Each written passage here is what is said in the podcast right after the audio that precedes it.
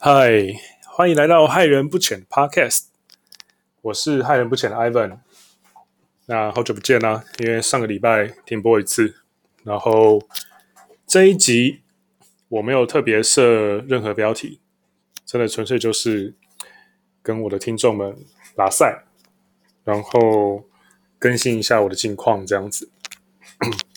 那其实我在我的 IG 也有稍微提了一下，那。呃，因为我最近经历了一些变动，所以其实几乎不太有时间去好好的经营我的自媒体，害人不浅。那也没办法创作出很多很有价值的内容给大家。那假如你今天听打开这一集的 Podcast 是因为想要获得一些知识或是价值的话，很抱歉这一集没有，这一集真的没有，这一集真的纯粹就是跟大家开杠一下，然后。更新一下近况，稍微说明一下最近在忙什么啊？为什么上个礼拜会停更啊？然后一些最近经营自媒体的心得，跟为什么会突然改变一些经营的方向，删了一些文章之类的。然后是对一些最近的时事的看法。那我先说一下最近经历的人生转变是什么好了。呃，其实因为啊，因为我现在住在香港嘛。然后我是在一家香港的日商工作。哦，等我一下，耳机卡到，好，调整好了。嗯、对，因为我最近，因为我就是住在香港，然后香港的环境大家也都知道，应该都有从新闻上面看到，就是有两个点让我很想离开这边。一个是我觉得他们对疫情的管控很烂。那政府几乎是没有在好好的发挥功能的，然后一些卫生专家之类的，因为他们的可能政治立场不正确，所以其实香港这边的疫情管控是做得很差劲的。这也是为什么之前会有一个第三次疫情大爆发。那这边的疫情大爆发状况是怎么样呢？简单来说，就是会有一个东西叫做限聚令，限制大家聚集的命令。那可能比如说晚上六点之后啊，大家一起去餐厅啊什么的，你就只能够，呃，只能够两个人。那或者是一些卖酒的地方，酒吧、夜店，或是一些其他的娱乐场所，卡拉 OK 什么的，全部都关了，都不能够营业。然后呢，最毒烂的一点是健身房也关了。那有 follow 我频道的人应该都知道，我就是健身几乎等于我的性命。我已经持续了五年了，那这个习惯一旦停止，说真的是很痛苦的一件事情，就大概像那种毒瘾发作的那种很痛苦的感觉，你会一整天觉得非常焦躁，然后晚上因为里面有一个热量缺口嘛，你身你就不会，你的身体不会太累，但是你的你的脑已经很累了，你的意识想要休息，但是身体还是很兴奋。因为我的身体已经习惯很大的运动量了，然后就变成说最近都睡不好啊，然后呃很烦躁，然后不能够好好运动，然后觉得有点焦虑，就是干身材已经没有很好了，然后又不能够好好运动，又要被更多人追过了，然后看着台湾的朋友们那些各种各样欢乐的动态，就觉得啊，我到底在这边干嘛？这是其一啦，那其二是更重。更重要的因素就是香港的国安法。香港的国安法照这个样子下去的话，我觉得在三年五年之内，网络大概也会导入长城计划吧。然后就是会，也是跟那个中国本土一样，就是香港以外的地方，就是进行网络封锁。可能以后也是一个要用 VPN 的时代，然后又有国安法。呃，所以就会等于说我只要忘了用 VPN，或者是 VPN 有缺陷，我只要提到一些。侮辱中共的东西，那完了，我可能就会就会 GG 被查水表。那甚至是我觉得香港以后可能也会导入他们本地的中国本地那种什么社会信用评分制啊之类的。呃，那些东西一旦开始的话，我觉得就来不及了。甚至最糟最糟的 scenario 就是两边开战了，干，在这边直接变战俘诶。对啊，那因为健康跟政治这两个很重要的因素，让我觉得用台湾人这个身份待在这边，实在是一件非常让我寝食不安的事情了。对啊，没办法让我好好在这边用尽全力的拼事业。那事业本身没有什么问题啊，我觉得我在任天堂学到了很多经验，然后小老板、大老板们都很照顾我，同事也都对我很好。其实我是真的蛮舍不得要离开的这些同事们的，然后也真的觉得说是一个很是一件很可惜的事情了，因为其实任天堂这个职场真的就像一个大家庭一样，不太有什么。政治斗争不太有什么对你不好的地方，基本上就是一个很和平、很和谐，大家也都会替对方着想的一个，我觉得很舒服的职场。所以其实要离开这个职场，我是真的犹豫了很久，我大概犹豫了两个月有吧，大概现在大概是九月了吧，我大概从七月。七月初那时候开始，就一直在思考这件事情。因为我继续待在这边的话，我的事业当然就是会持平啦，那或许有进步也不一定。但是我的我的健康很危险，然后我的人身安全也很危险。然后很单纯就是人身安全跟健康这两个风险指数，已经比我现在在这边工作的获得的利益还要更高了，已经过那个危险的交叉点了。那所以我就觉得说，嗯，先休息一下吧，回台湾。那之后的路我还没有，我是直接裸辞了，所以我后面的东西完全没有真的开始规划。那只有一些模糊的想象，等到比较 fix 之后再分享给大家。对，那我的近况更新，稍等我一下，调一下我的耳机。我的近况更新其实大概就是这个样子了，对啊，然后只是在呃我的 IG 上，那有一个年轻的朋友，真的非常年轻的朋友问了我一些问题，我想在这边分享一下，然后也顺便告诉一下大家我今后自媒体的规划。害人不浅这个自媒体，呃，其实我就是为了要。一开始啦，其实并没有什么很确切的定位，因为就是把我会的东西都放进去。呃，我在日本念书的经过，我的学习方法，我的笔记技术，我的一些比较思特别的思考回路，或是一些跨文化的国际性的看法，然后再加上一些最近比较红的红药丸跟一点点的 PUA。那我原本是这样子定位啦，但是。总觉得有些东西好像是相冲的，而且在准备内容的过程中，因为我目前有准备内容，大概就是 Podcast、部落格的长文跟 IG 的短文。那，嗯，其实有些时候，像我之前在做奥克的说书的时候，我其实觉得有一些地方的价值观是有所冲突的。那。我其实也不太确定要不要继续这样子做下去。然后刚好我现在在忙一些工作的交接，我明天就是最后一天上班了，差不多告一个段落。我接下来会休息，大概在这边在香港休息一个三四个礼拜吧，就是弄一些什么签证啊、清税啊，还有搬家的事情，因为还要把东西寄回台湾。那刚好我觉得也是一个很好的时间点，让我可以去。转换一下我的自媒体的方向，那的时机，那我重新思考了一下，到底我能够带给我的观众们什么样的价值？我什么东西是我最擅长的？啊，我每天都在做的，我也真的很喜欢的。因为其实，在讲红药丸的说书跟描述红药丸的理论跟实作的时候啊，有些地方让我觉得矛盾的点在于。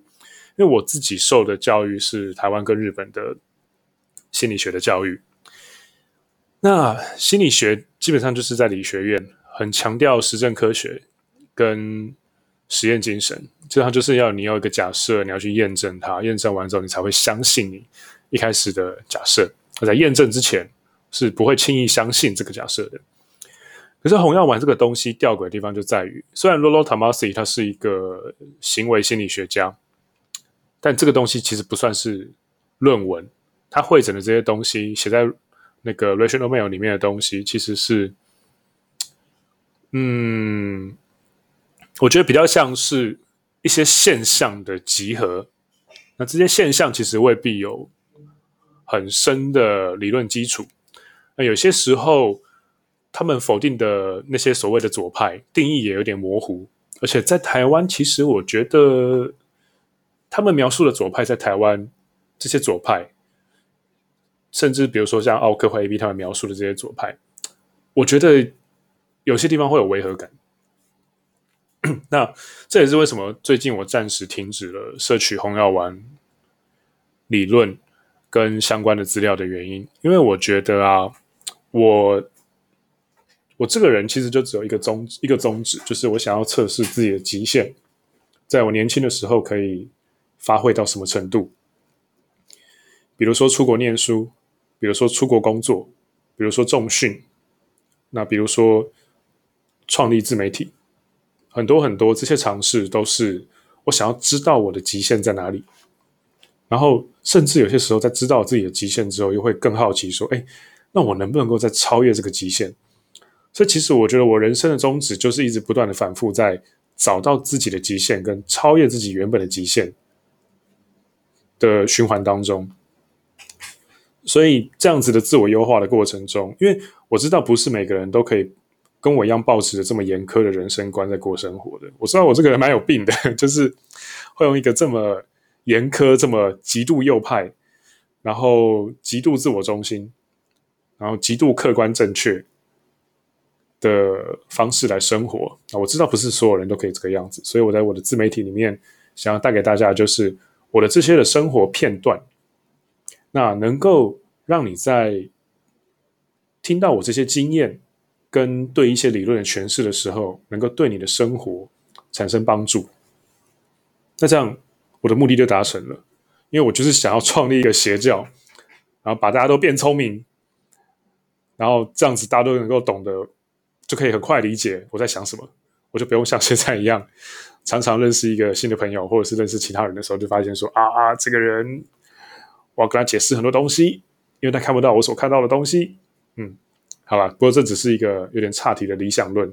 我的理想愿景是创立一个让大家都变聪明的邪教，然后结果全世界人都太聪明了，然后全世界的人都可以用很轻松的方式工作、过生活。对。那在这样的前提之下，我觉得其实红药丸是一个很，嗯，它不是一个可以，就是它是一个类似。目录的东西，它是一个战略，但它并不是战术或者是实际执行的行动。因为你一旦拟好了战略之后，你需要在每一个战略底下，下面有一些更细分化的战术，那那些战术再连带有一些行动。那这些战术跟行动之间的关系，还有战略，就好比说红药丸是战略，那一些优化自己的属性就是战术。那剩下就是行动，比如说你要优化你的力量属性，那你该做的就是去健身房买会籍，踏进去重训，获得你要的肌肉。那后面这一块其实就是你在累积你的硬价值的实际行动。那实际行动上，我觉得最重要的东西就是很朴实无华的学习，这就是我想带出来的，我今后的自媒体想要带出来的方向。学习能力，或者是一些笔记技术，因为其实笔记技术跟学习能力是绑定的。基本上，我觉得在现代这个资讯社会里面，笔记能力或是笔记技术，基本上 equal 于你的学习能力，也 equal 于你的智商或是你的一些智力上面提升的速度。因为我觉得，其实智商这个东西，它是一个。当然，你要讲的很学术的话，我可以跟你扯什么魏氏智力量表啊，然后第几版啊，然后里面有多少种子项目啊，人的智力分成几种。但我没有想要跟你聊那种东西，你也不会想听。大概括的说，其实智力这个东西，你会觉得，哎，一个人很聪明，其实就是他处理事情的速度，他理解事情的速度很快，他掌握一个新的技能的速度很快，那你可能就会觉得说，哎，他很聪明。那那个关键是什么？我觉得其实就是学习的系统。当你的系统，当你假设系统跟就像身材一样好了，你的思考系统赘肉比别人多的时候，那你的思考就比较慢，跑起来就比较慢。那你思考系统的身材比别人还要精实的时候，肌肉量更多的时候，那其实你就会比别人进步的更快。那长期而言，你可能就会被觉得说：“哎，你比其他人更聪明。”这就是我想做的。我想提供给大家的就是所谓的学习能力的优化。那，嗯，这就是为什么我现在开始慢慢的把我的自媒体的方向带到这边。我现在最新的自媒体的 caption 是这个样子的：我是害人不浅的 Ivan，这边没有多余的废话，只有我实作后觉得很棒的笔记术。学习理论跟知识分享，偶尔谈谈我待过的游戏业，或是大学拿过学位的脑科学。想创立把世界上的人类都变聪明的邪教，然后下面就是一个邪教组织 Podcast，箭头箭头箭头箭头，对，也就是你现在正在听的 Podcast。呃，对了，这是我想做的啦。对，那以上就是我接下来的自媒体短期内想要。前进的方向跟达成的目标。那至于就是我看到了一位年轻人，他问我的问题啊，其实是这样子的，就是他有点挣扎于就是深不可测是什么东西，因为他一直以为深不可测是神秘感。那他的问题里面，他是有点挣扎于，因为像是比如说 AB 有时候会提到说，game 跟平常的神秘感或是深不可测是不一样的。但是呢，他看到了 AMG 的理论却是，哎，我们要我们要自我揭露，我们要说一些自己的事情。但其实啊，我是真的觉得，因为他这位这位这位观众真的非常年轻，因为我现在三十一岁嘛，那我没记错的话，他应该是大学的年纪吧。我觉得他有点掉到理论跟名词的迷宫里面了。我的建议是。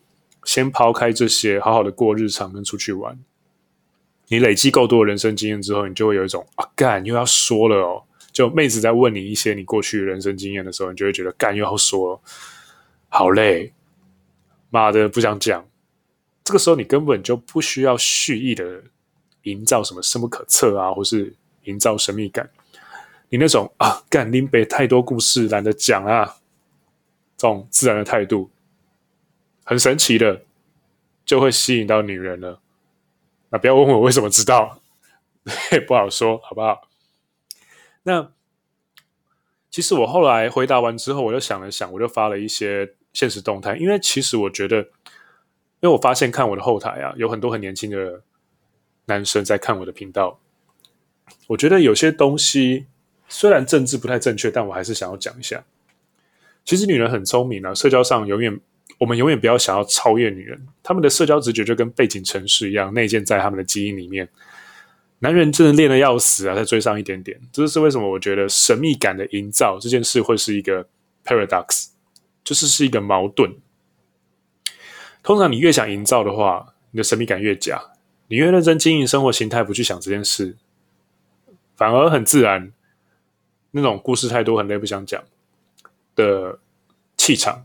会对一些生活比你还要贫瘠的妹子来说，给他们神秘感，这就是一个很吊诡的事情。因为神秘感，神秘感就是一个很吊诡的东西。那吊诡的东西往往是外控的因子。OK，可以参考我之前的 Podcast，我有提过。那外控因子这种东西就是放着，不是你可以控制的，你就放着就好了。时间资源管理啊，OK，又是 Podcast，Podcast EP One。时间管理大师有提到，时间资源管理里面呢，很多男人忽略了一块，其实是有些事情不需要去做。你只要停下一些无谓的空转啊，有时候你的时间管理就打趴打趴一狗票的人了。呃，其实说真的，我觉得我活到现在啊，九月的时候就满三十一岁了，九月底的时候，那我认真觉得二十五岁之前，甚至你根本就不需要去。碰红药丸或或者是 PUA，你只要稍微知道就好了。注意哦，我不是要否定红药丸跟 PUA 哦，我是觉得还不需要，二十五岁以前还不需要，不要乱贴标签。因为反而有三个东西你需要趁现在去加强：智力的发展，其实就是思考技术的精致化，就是我的自媒体在做的东西。练好你的肌肉，那累积一些旅外的经验，看看这个世界。工作也好，旅行也好，反正就是去国外就对了。那这三者基本上是比较绑定神经回路的早期发育的。老了之后，你还是可以改变你的神经回路，但是你的成本会指数性的上升。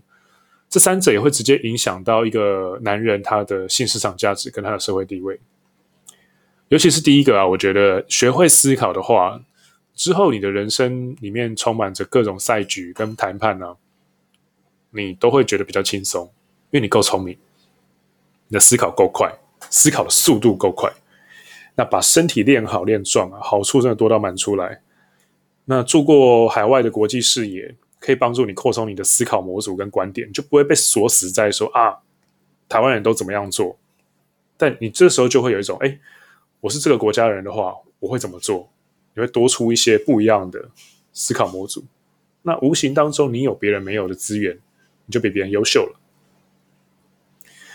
而且老实说啊，比起是不是要营造神秘感、吸引妹子这种，我觉得根本不重要的小事啊。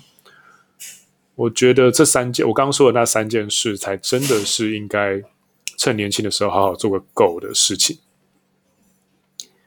你一旦把人生的历练上限，趁年轻的时候冲高了以后，你回头看那些啊，你当初原本想要把的妹啊，你就只会剩下一种。啊，原来他只停在那个地方而已啊的那种微微的惆怅感，然后你就会继续回头体验自己很刺激的生活了，就跟打蚊子一样，蚊子打完了，嗯，好没了，你不会，你不会想要跟蚊子坐下来约会聊天吧？对啊，因为那个时候，那个当下。往后成长了的你，你会已经有一个更刺激的生活，那你可能也会有更好的对象了。当然，我知道在充斥着 PUA 跟红药丸的网络媒体市场或自媒体市场里面说这个东西，可能政治不是很正确。But I don't give a shit。身为一个男人，或者说身为一个人，最珍贵的地方就是可以去体验这个非常大的世界。这种乐趣，你不应该在年轻的时候。就被一些比较看似充满诱惑的，或是比较花俏的东西给吸引，然后就忘了这件事情。人啊，年轻的时候用力体验这个世界，好好的去爱，然后好好的享受那种分手的痛，或者是享受那种学习这种超。超高速冲刺的快感，然后在超级高压的环境下活下来，那种感觉跟体验，才是我真正建议的王道，也才是我心中真正的学习。我自己的自媒体今后就会往这个路线去发展。那对，就是这个样子。其实今天的 podcast 就只是先跟大家稍微闲聊，分享近况，还有告诉大家一下我自媒体未来的走向。那假如你还是很想听红药丸，或是我之前一些删掉的东西是你想看的，那今后你觉得不会出现了，那没关系，不要当我的 time hole，把我的自媒体退订，那好好看你真正适合的自媒体，吸收你想要的知识，完全支持你。对，那就是这样子喽。那谢谢你收听今天的 Podcast。不好意思，没有任何知识价值跟内容，就只是一个纯粹的闲聊。那很高兴大家不断的继续支持着我的 Podcast 频道。那下一期见喽，我是 Ivan，拜拜。